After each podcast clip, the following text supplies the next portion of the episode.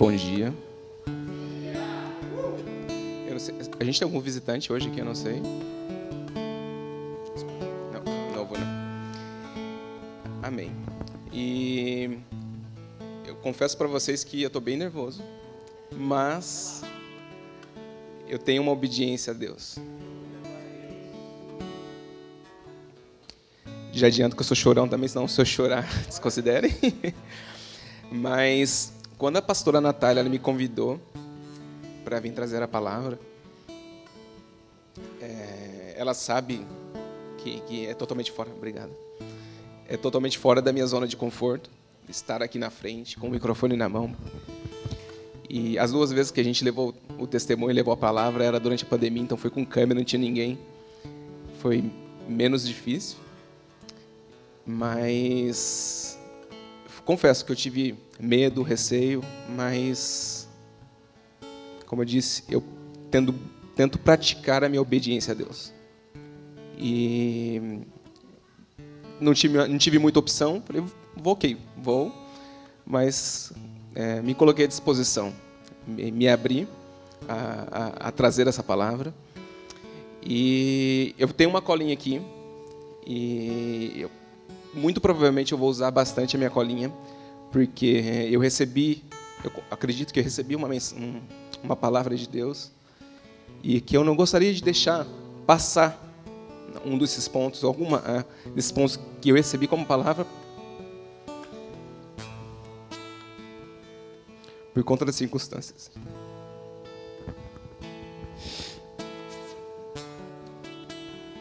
E uma coisa que a Shelley falou bastante na, na, na, última pregação lá em que é a mensagem ela é muito mais importante do que o mensageiro. Então, que a gente foque na mensagem e esqueça quem está ali na frente. Além, Salmo 119 diz: Guardei no coração a tua palavra para não pecar contra ti. Então, é, vamos baixar a cabeça, vamos, vamos orar. Papai do céu, muito obrigado, Senhor, por mais esse dia. Muito obrigado, Senhor, por este domingo, ó Pai, por termos esse privilégio de reunirmos para ouvirmos da Sua palavra, Papai do céu. Senhor, abra, como a gente cantou agora há pouco, abra os olhos dos nossos corações, ó Pai. Abra os nossos ouvidos, ó Pai, para que a gente possa compreender essa mensagem, Pai. Que a gente possa, Pai, usar isso como, como força, ó Pai. Que a gente possa usar essa palavra, Senhor, como incentivo para a gente abrir as portas e pregar do lado de fora, ó Pai. Em nome de Jesus que pedimos e agradecemos, Senhor. Amém. Eu não achava que ia chorar no começo, mas desculpa. Um, obrigado. Um, a gente está com a série As Portas Estão Abertas. E a gente vai dar uma continuidade nessa nossa série. E no último domingo, é, como a gente prega o mesmo tema em todas as, todas as comunidades novas, coisa boa dizer isso, e a gente comentou sobre ser luz do mundo e sal da terra. Como que a gente pode... É, as pessoas podem sentir a presença de Deus através da gente quando a gente entra em um ambiente. Né? Essa, essa é um, esse é um dos vamos dizer, um, um dos, dos, mandamentos que Deus traz para a gente, que a gente não deve perecer, a gente deve ser luz do mundo, deve ser sal da terra, que a gente deve fazer a diferença na vida das pessoas enquanto a gente estiver neste mundo aqui. E o interessante dessa série que fala que as portas estão abertas é porque realmente a gente não pode, por exemplo, viver o evangelho, viver a palavra somente dentro das, das quatro paredes da igreja. A gente não tem como viver o evangelho de forma pela metade. A gente não tem como viver o, o evangelho de forma parcial. E se a gente aceitou Cristo como nosso Salvador, a gente deve viver o evangelho todos os dias, não importa onde a gente esteja, no nosso trabalho, na nossa casa, na rua, no trânsito.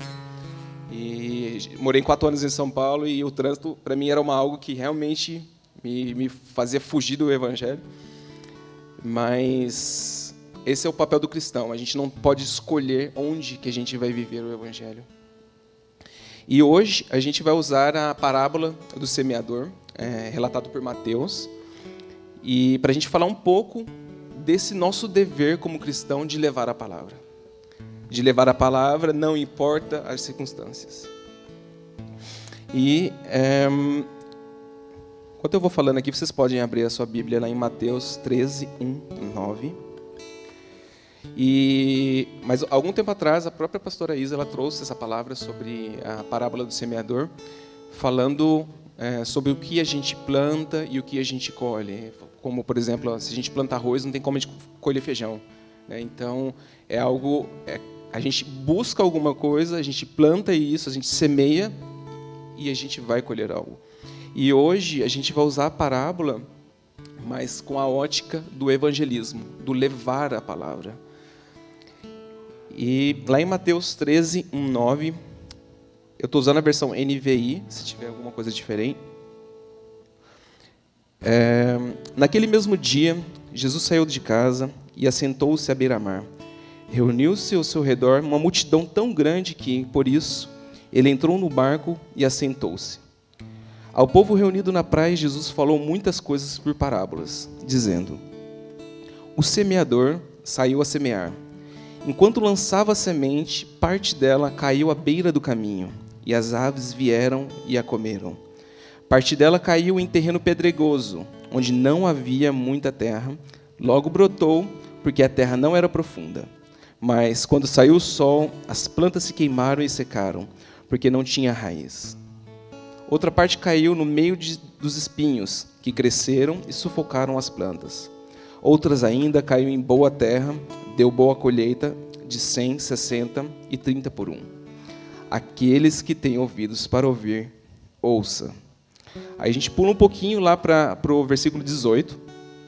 E continuando, portanto, ouçam o que significa a parábola, a parábola do semeador.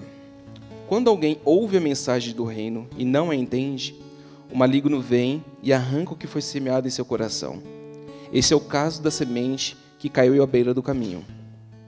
Quanto à semente que caiu em terreno pedregoso, esse é o caso daquele que ouve a palavra e logo a recebe com alegria. Todavia, visto que não tem raiz em si mesmo, permanece pouco tempo. Quando surge alguma tribulação ou perseguição por causa da palavra, logo a abandona. Quanto à semente que caiu no meio dos espinhos, esse é o caso daquele que ouve a palavra, mas as, preocupações dessa vida e o engano das riquezas o sufocam, tornando tornando-a infrutífera. E quanto à semente que caiu em boa terra, esse é o caso daquele que ouve a palavra e a entende, e dá uma colheita de 100, 60 e 30 por um. É, eu dividi essa mensagem em cinco pontos, é, e a gente vai, vai passar um pouquinho através, com essa, lembre sempre dessa ótica de é, dessa palavra de levar a palavra, dessa nossa missão de levar a palavra. Então, nessa parábola, a gente tem a figura do semeador, que está lançando as sementes, que eu acredito, e a gente vai ver um pouco mais sobre isso, que somos nós os responsáveis de jogar essa semente. E que são, o que é semente? É a palavra de Deus. Né? É a mensagem do reino. E que caiu em diferentes solos. Esses solos são os corações das pessoas, como foi explicado até mesmo por Jesus, segundo Mateus. Mas se existe ainda alguma dúvida de, ah, mas como assim que você entendeu que o semeador somos nós? Não, o semeador são os pastores que estão ali, é a missão deles levar a palavra. É, tem alguns, eu vou citar somente três, mas tem algumas passagens que reforçam um pouco mais essa ideia. Lá em Marcos 16, 15, diz: Ele disse-lhes: Vão pelo todo mundo e pregue o evangelho a todas as pessoas. Lá em 2 Timóteo 4:2, pregue a palavra, esteja preparado a tempo e fora de tempo. Repreenda, corrija, exorte com toda a paciência e doutrina. Lá em Romanos 10, 14 e 15 diz: Como, pois, invocarão aquele em que não creram? E como crerão naquele de quem não ouviram falar? E como ouvirão se não há quem pregue? E como pregarão se não forem enviados? Como está escrito, quão formosos são os pés do que anunciam as boas novas. Então, para aquelas pessoas que estão surpresas, uau, eu não sabia que essa, essa missão também era minha. Ou até mesmo para aquelas pessoas que sabiam dessa missão, mas fugiam dela. Está aqui o relato do que, é, que essa missão é do cristão, não é do pastor, não é da, da irmãzinha. Não, a missão é de todos. Então, se você se considera cristão, se você aceitou Cristo como seu Salvador, pega a chave, aceita essa missão. O segundo ponto é, dessa dessa parábola é o ato de semear. De, o ato de lançar as sementes, de, de compartilhar a palavra de Deus, ele é um ato de fé. Por quê? Porque um ato de fé, porque a gente está lançando as sementes, a gente está compartilhando a palavra, mas muitas vezes a gente não vai ver o resultado disso. Simplesmente a gente lança, a nossa obrigação de lançar a palavra, mas a gente não sabe como aquela pessoa vai receber, como aquela pessoa vai ser transformada. A nossa missão é de de, de compartilhar a palavra. E, e é um ato de fé porque a gente anuncia pela fé que Deus ele subiu aos céus, que Ele é Rei e que somente Ele pode nos salvar. Mas como que a gente pode anunciar a palavra de Deus? Se a gente pensa no plantio, né, se a gente pensa na agricultura, eu não acredito que a pessoa, a, a, pessoa que tem aquela fazenda, aquela plantação, ela pega assim e fala assim, cara, peguei essa semente que vou jogar e seja o que Deus quiser. Não, ela vai estudar sobre a semente. Ela vai estudar sobre o solo. Ela vai estudar sobre a, a, o cuidado, é, o, o remédio que tem que colocar. Tudo isso em busca de uma boa colheita.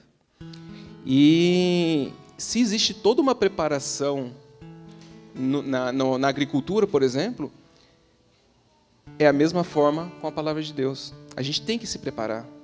Não dá para simplesmente falar assim, ok, eu vou à igreja domingo, eu escuto a palavra e estou preparado. Não, a gente tem que buscar diariamente se alimentar da palavra. A gente tem que buscar meditar na palavra. A gente tem que entrar em jejum. A gente tem que buscar intimidade, porque assim a gente vai se aprofundar para poder transbordar. E tem muitos cristãos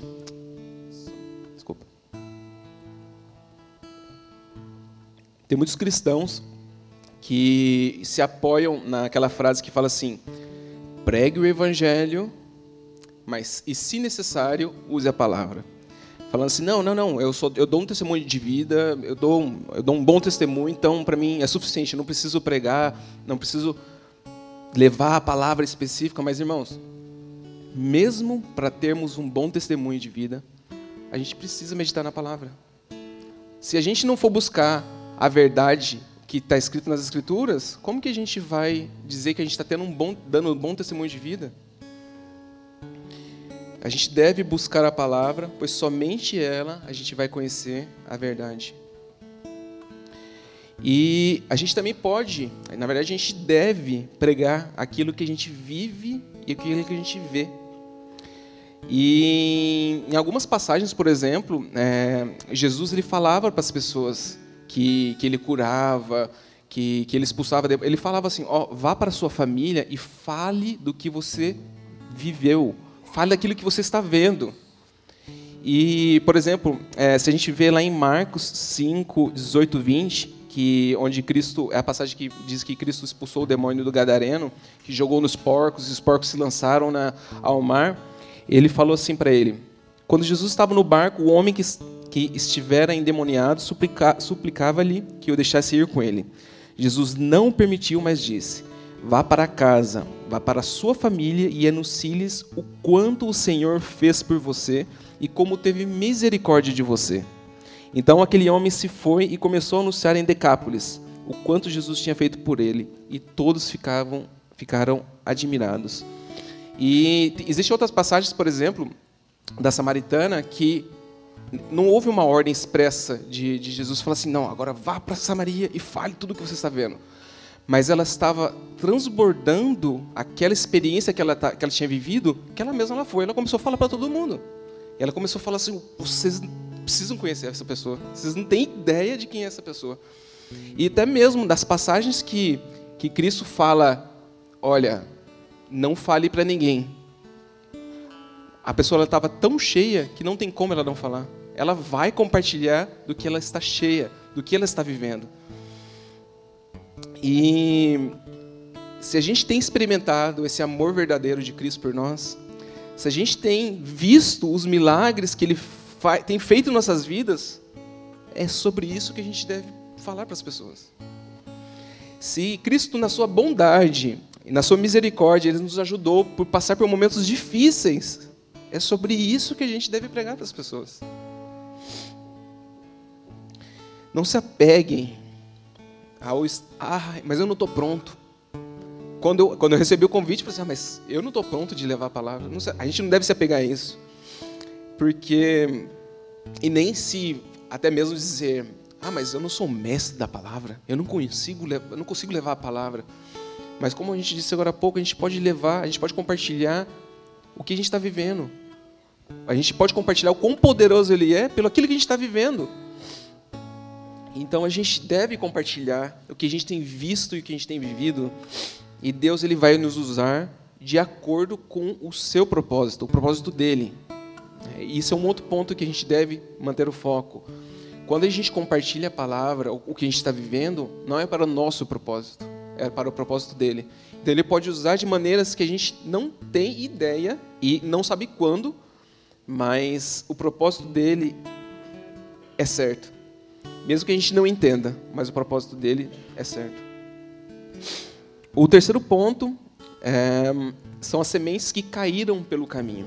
A, a, a passagem da, da parábola do semeador ela fala que enquanto o semeador lançava, algumas sementes caíram pelo caminho. Isso quer dizer que eu, na, eu, pensando sobre isso, refletindo sobre isso, eu falei assim, eu acho que o recipiente onde estava as sementes que ele estava lançando estava cheio, estava transbordando.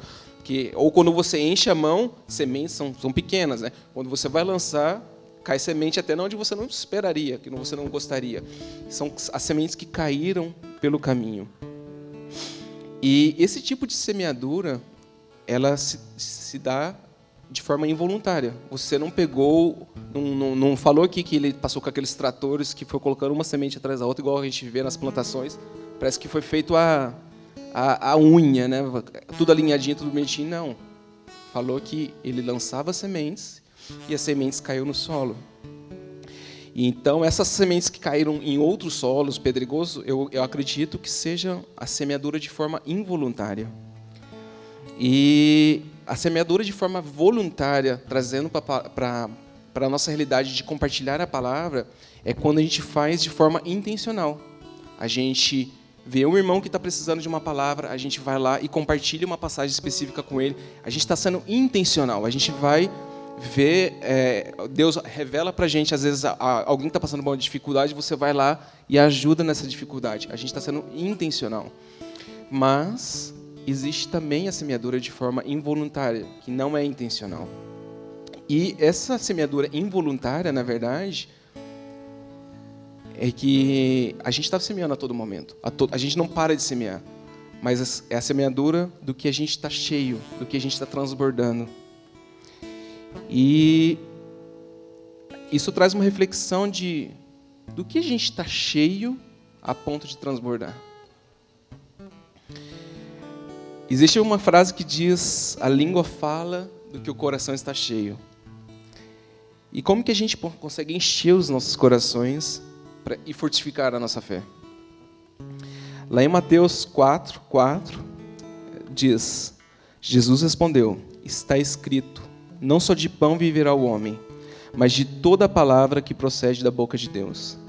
Então, meus irmãos, a gente deve buscar ao Senhor diariamente, meditar na Sua palavra todos os dias. Assim a gente vai encher o nosso coração a ponto de transbordar. Não dá simplesmente no domingo a gente ir ao culto escutar a palavra, isso não enche o nosso coração. Essa é mais uma das, mais uma das, da, das oportunidades que a gente tem de encher o nosso tanque com a palavra de Deus, encher a nossa alma com a palavra de Deus. Mas não deve parar por aí. É todos os dias a gente fazer um devocional, a gente buscar a palavra, a gente adorar a Deus, dentro de casa, no trabalho, onde quer que a gente esteja. E lá em Hebreus 13, 1, 2, ele, a palavra também fala sobre constância. Seja constante o amor fraternal não se esqueçam da hospitalidade. Foi praticando-a que, sem saber, alguns acolheram anjos. faz referência, na verdade, à, à, à passagem de Ló, que receberam anjos sem saber em sua, em, suas, em sua casa. E a gente não consegue ser constante se a gente não, busca, se a gente não buscar o amor de Cristo, a palavra de Cristo, todos os dias. E meditando sobre isso, eu me veio uma, na, na, minha cabeça um exemplo. Imagina que a gente está passando é, na frente do Costco. E aí a gente vê lá na, na, no posto que tem, que normalmente é mais barato, né, a gasolina. A gente olha lá e fala assim, 50 centavos o litro. Rapaz, que oportunidade. Vou encher. Vou encher o tanque, vou colocar, levar até um pouquinho na garrafinha mais, porque está muito barato. Não vou perder essa oportunidade. E aí a gente consegue, começa a rodar. A gente roda, a gente vai ao trabalho, vai lá, entrou a Riviera visitar um amigo. E o tanque ele vai se esvaziando. Ele vai se esvaziando, se esvaziando, se esvaziando. E se a gente não passa no posto novamente para encher, o que, que vai acontecer? A gente vai ficar no caminho. É, na minha, né, a gente fala assim, a gente vai ficar no prego. E então, se a gente quiser estar pronto para ir a qualquer lugar, a qualquer momento, a gente tem que sempre ir lá passar no posto.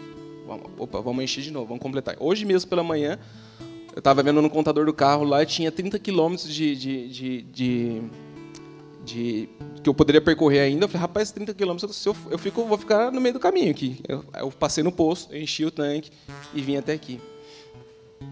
E, mas falou assim, ah, mas não está mais 50 centavos, está 2 dólares. Meu amigo, se você não quiser ficar no meio do caminho, você tem que parar e abastecer. E assim é também com a palavra de Deus. A gente tem, a gente eu mesmo confesso que muitas das vezes a gente busca a palavra quando a gente precisa, ou em algum momento oportuno. A gente busca a palavra quando tem uma perda. Ah, ok. Eu, uma perda de, de, de, de um familiar, uma perda de emprego. E a gente vai lá, a gente busca a palavra, a gente enche, a gente medita, a gente transborda isso até por algum tempo, mas logo o dia a dia, o estresse, o trabalho, a rotina, a imigração, os processos de imigrações que mudam, isso começa a tomar conta das nossas vidas novamente. E a gente começa a deixar de lado, deixar de buscar a palavra porque, ah, não, é, é muito estresse, eu tenho que ir para o trabalho, eu tenho que trabalhar em dois empregos, eu tenho que fazer o college. E a gente deixa de buscar a palavra. E se a gente está indo nessa linha, o que, que a gente vai transbordar? A gente vai transbordar. Não, não vamos mais transbordar a palavra de Deus porque a gente deixou que o dia a dia tomasse conta da gente. Que o estresse da vida tomasse conta da gente. Mas se a gente volta para um exemplo da gasolina, se eu falasse para você, você ganhou numa promoção, você tem gasolina grátis para o resto da vida em todos os postos. Se deixar chegar no meio tanque, meu irmão, tá de graça. Eu vou encher.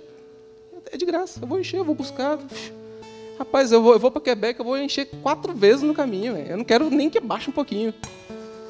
Porque tá de graça. Mas e se eu disser que a palavra de Deus também é assim? A gente pode encher todos os dias. Porque é de graça. Teve alguém que pagou o preço.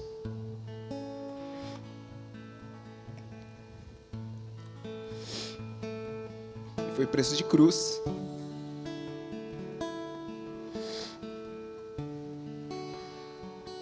Gente, é de graça. Foi pela graça. Por que, que a gente não busca? O que, que a gente está esperando? Uma oportunidade?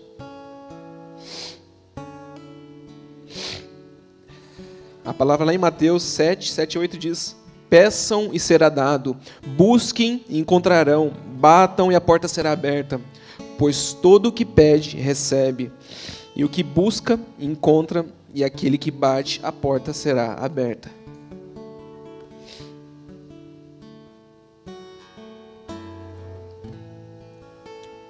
Chegando na, na metade, para o finzinho já. É, o quarto ponto é a nossa responsabilidade não está na colheita, mas na semeadura. Se a gente é, essa, essa parábola do semeador, interessante que ele não fala o meio. Ele fala que o semeador ele lançou a palavra e ele pula para o final falando, falando como que os solos receberam essa palavra e como que eles frutificaram ou não. Ele não fala o meio do cuidado, ah não, que o semeador ele foi lá, ele jogou um, um herbicida. Não, ele fala que o semeador ele lançou a palavra e como os solos receberam. Por que, que ele não fala do meio? Porque a responsabilidade da colheita, neste caso aqui, nessa parábola, não é responsabilidade do semeador, é responsabilidade de Deus. É Deus que vai usar, segundo o seu propósito, aquela palavra que você lançou. Não é, a gente não é, não tem a responsabilidade de cuidar dos corações das pessoas. A gente cuida das pessoas, a gente leva a palavra para a pessoa, mas como Deus vai utilizar aquilo na vida dela não é responsabilidade nossa. E um outro ponto também, que se a gente para para pensar, é, a gente falou sobre, é, a parábola fala sobre quatro solos. E três desses quatro solos não receberam a palavra, não, não absorveram a palavra. E, mas isso a gente não deve levar em forma de desânimo. Fala assim, uau, pô, mas uma de quatro vai receber a palavra? Muito pelo contrário. Isso se deve, é, a gente deve levar isso de forma de incentivo. Se a gente sabe que de uma de quatro pessoas não vão receber a palavra, a gente tem que levar a palavra para todos. Não, é, não, não desistir, a gente tem que continuar. A gente levou, pregou, ok, ninguém, ninguém recebeu essa palavra, aleluia, vamos continuar. Porque, como eu disse, como quem cuida da, da frutificação não é nós, é Cristo. E Ele tem um propósito para todas as coisas.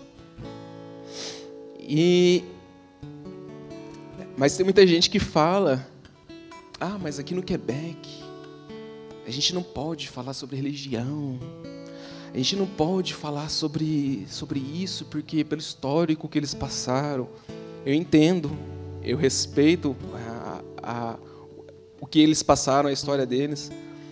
Mas eu não estou falando aqui para a gente falar sobre religião.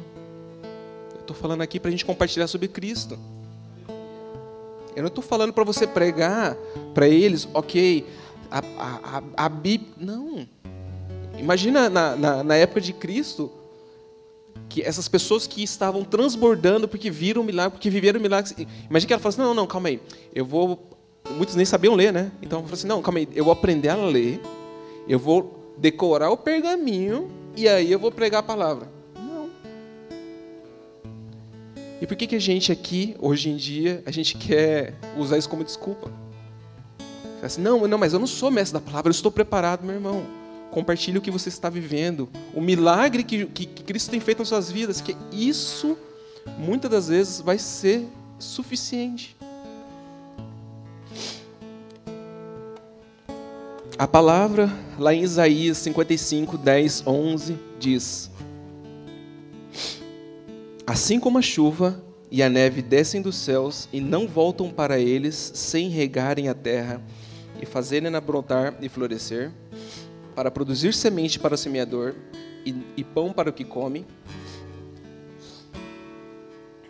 Assim também ocorre com a palavra que sai da minha boca. Ela não voltará para mim vazia, mas fará o que desejo e atingirá o propósito para a qual a enviei.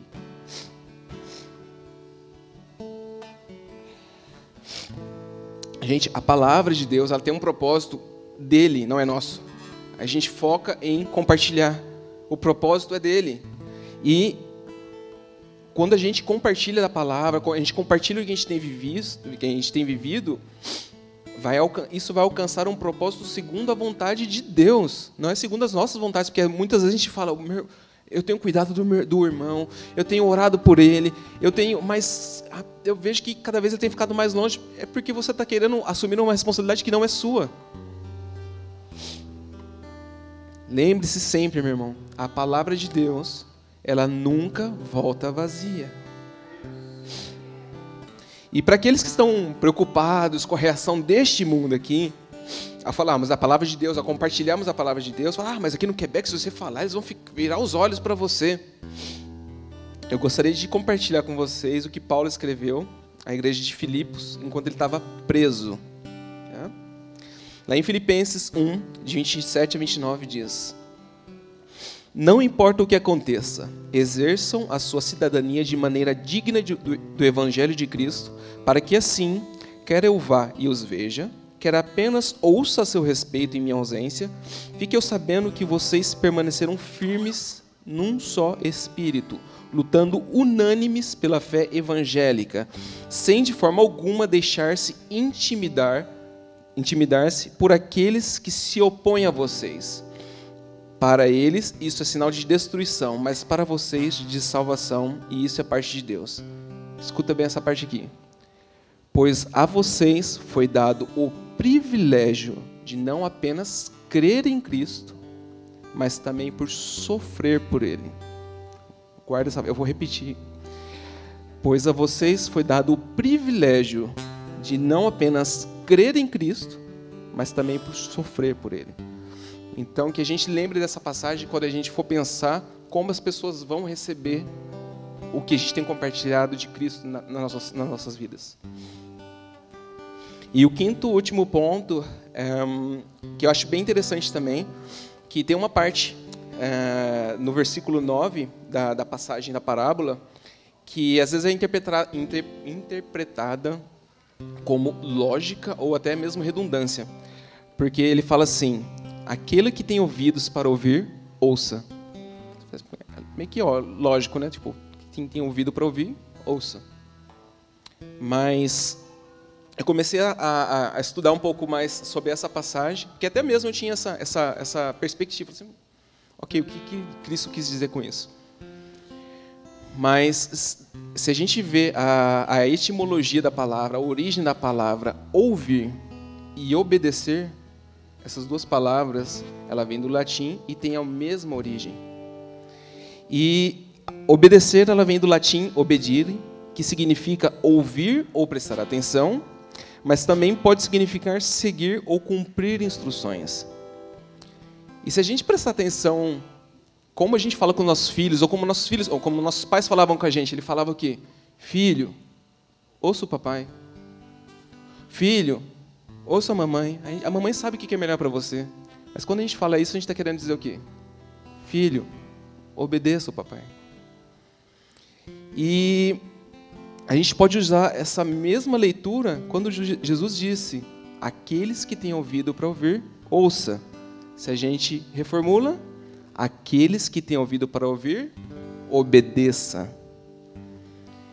Que a gente possa aceitar essas nossas responsabilidades como cristão. E que a gente possa se deixar ser usado pelo Pai para a gente compartilhar sobre o seu reino e a sua misericórdia. E essa última, essa, essa última parte aqui, eu não, não preparei muita coisa. Mas eu não. Eu não posso deixar de compartilhar com vocês.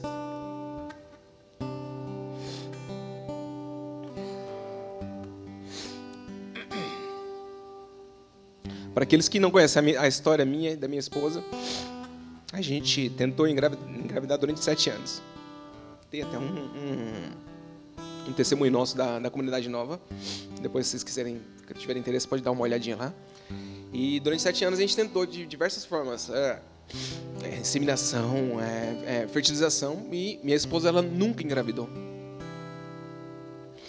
E durante sete anos a gente foi, foi, foi, foi aqui no Canadá. Há dois anos e meio atrás a minha esposa engravidou. A gente teve menininho ali, Joshua. E, mas a gente sempre, sempre falava, não, a gente, meio loucura, tá, gente? A gente sempre falava, não, a gente quer ter quatro filhos. A gente começou com um, às vezes a gente até muda de ideia, mas quatro é muito, vamos para três. Mas é, a gente continuou, a gente acreditou, porque da mesma forma que ele foi um milagre em nossas vidas, a gente acredita que Deus não é um Deus de um milagre.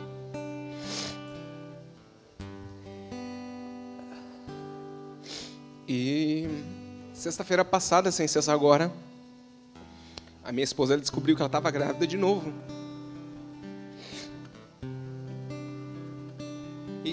Pra gente falou assim, uau. Deus não falha. Ele mandou um, mandou o segundo. E a gente compartilhou com todo mundo. A gente compartilhou na, na, na comunidade Nova Montreal, Nova de Longuei, desculpa. Porque a gente acredita que a gente acha que é um pouco de superstição. Fala assim, não, vamos esperar até três meses, três meses desenvolve. Rapaz, para Deus, velho. Ele é o Deus de tudo. Não tem que. A gente falou assim, oh, a gente vai compartilhar porque a gente está transbordando isso. E a gente compartilhou. E na segunda-feira, a minha esposa ela, ela acordou e ela estava com muito sangramento. Muito sangramento, a gente foi para o hospital. Chegou lá no hospital, a gente fez alguns exames. E a gente foi na segunda, na quarta. E na quinta-feira de novo a gente voltou lá para fazer acompanhamento. E nosso coração assim tava é aquela aquela explosão de emoções, né? E na quinta-feira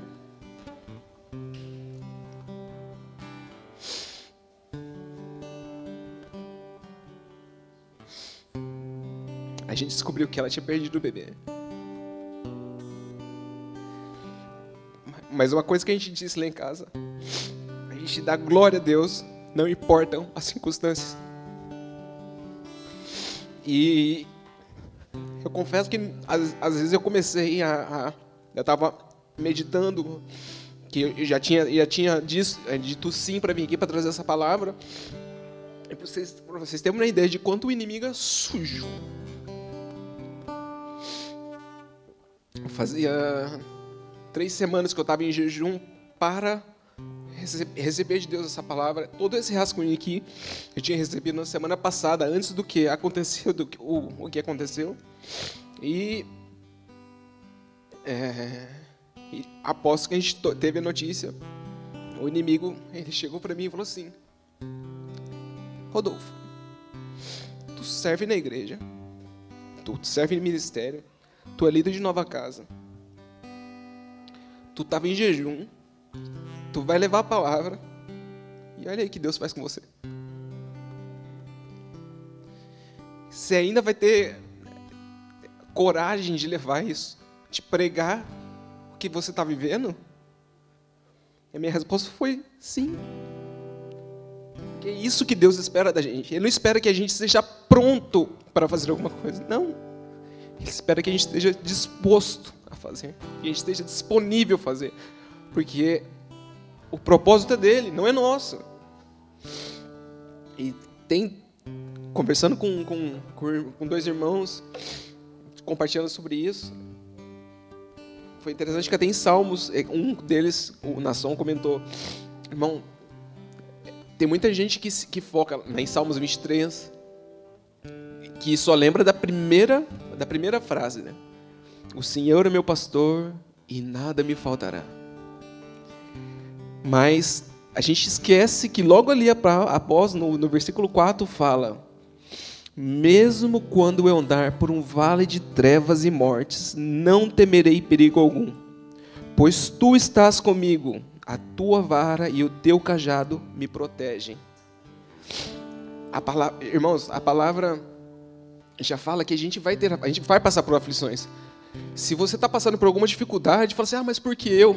Mas por que não você? O que, que você tem de diferente dos outros que você não pode passar por isso? E lembre-se sempre: o propósito não é nosso, o propósito é de Deus. E ontem, é, ontem eu recebi uma mensagem, era 11, 11 e meia da noite, de uma irmã que falou que da nossa nova casa, que, que a gente tinha pedido por, por, oração para trazer essa palavra aqui. E ela mandou, falou assim, Rod, quando eu estou orando por você, me vem Salmo 126. Principalmente os, os versículos 5 e 6. Que diz, Aqueles que semeiam com lágrimas, com cantos de alegria colherão. Aqueles, aquele que sai chorando enquanto lança semente, voltará com cantos de alegria, trazendo os seus feixes. Irmão, de novo, Deus, ele não espera que a gente seja pronto, santo e sem problemas. Porque o dia que você estiver pronto, santo, você vai para a glória, irmão. Ele quer, ele espera, a única coisa que ele espera da gente é que a gente esteja disposto e disponível. Que ele vai usar a gente da maneira que ele quiser para alcançar o propósito dele. E que a gente possa absorver isso, essa palavra. Desculpa pelos, pelos momentos, mas eu não poderia deixar de compartilhar isso com vocês. Eu conversei com minha esposa antes, ela, ela autorizou. E para vocês terem uma ideia, isso foi uma parte do que aconteceu. Tem um mês, um mês e meio, que a gente descobriu que meu pai está com câncer de próstata. Ele vai ter que, vai ter que passar para a cirurgia. E isso também, a gente daqui que, que migra, é muito difícil. A gente vê os nossos familiares passando por isso lá no Brasil. A gente vai tentar, a gente está se organizando para poder ir para o Brasil para passar um tempo com eles. E isso também traz uma carga para a gente. E tem três meses mais ou menos que a minha esposa ela, ela teve que se afastar do trabalho dela de licença médica porque ela teve um burnout. Ela estava passando, tendo crise de ansiedade. Então, isso é mais alguma uma carga que vem em cima da gente. E a gente, eu pensando sobre tudo isso, eu falo, glórias a Deus. Glórias a Deus. Porque não é uma, uma, uma, uma, a perda de um filho, a perda de um pai, a perda de um emprego, não são essas coisas que devem fazer a gente desviar da palavra. Isso, pelo, muito pelo contrário, a gente deve testemunhar sobre isso para que outras pessoas aprendam e para que o nome dele seja exaltado. Porque ele é o rei, é para ele toda a glória, não é para a gente. Vamos orar. Amado Deus, muito obrigado, Senhor, por essa oportunidade, Senhor. É um privilégio, Pai. Muito obrigado, Senhor, por essa palavra, Senhor. Que a gente possa se receber em nosso coração, Pai, não segundo a nossa ótica de seres humanos, mas como filhos de Cristo, Pai. Que a gente, Senhor, não, não fuja da nossa responsabilidade, Pai, de pregar a palavra, Senhor, de levar a palavra, Pai, de compartilhar o que a gente tem visto e vivido, Pai. Porque aqui na terra, Senhor, é único, esse é o único momento que a gente tem, Senhor, para dar glórias a Ti, não importando as circunstâncias, no momento de dores, ó Pai, porque quando a gente chegar nos céus, não terá mais dores, ó Pai. Que a gente possa continuar caminhando, ó Pai. Que a gente receba esse convite de pregar, não como, como uma, uma ofensa, assim, não, não é o meu ministério. Sim, é o nosso ministério, ó Pai. Que a gente leve essa palavra, Senhor, para todos que precisam, Senhor, em nome de Jesus, ó Pai. Fortifique os nossos corações, ó Pai. Fortifique, Senhor, a nossa alma, ó Pai, para que a gente esteja pronto a todo momento, Senhor. Que seja no trânsito, no trabalho, Senhor, não importa, Papai do céu. E o principal de tudo, não importam as circunstâncias, Senhor. Não deixe as circunstâncias passar, ó Pai, sobre tudo isso, Senhor. A gente sofre sim, a gente chora sim, porque a gente é ser humano, mas a gente crê, Senhor, que Tu é o Deus de todas as coisas, ó Pai. Tu é o Deus poderoso que tudo pode, Senhor Pai. Muito obrigado, Senhor, por cuidar das nossas vidas, ó Pai. Por dar-nos o privilégio, Pai, de crermos em Ti, Senhor. Ó Pai, muito obrigado. Que o Senhor cuide, Senhor, de, da gente, da nossa semana, ó Pai, em nome de Jesus. Que o Senhor nos, nos dê ânimo, ó Pai, para enchermos de Ti, Senhor, na palavra todos os dias, Senhor. Em nome de Jesus que pedimos e agradecemos, Senhor. Amém.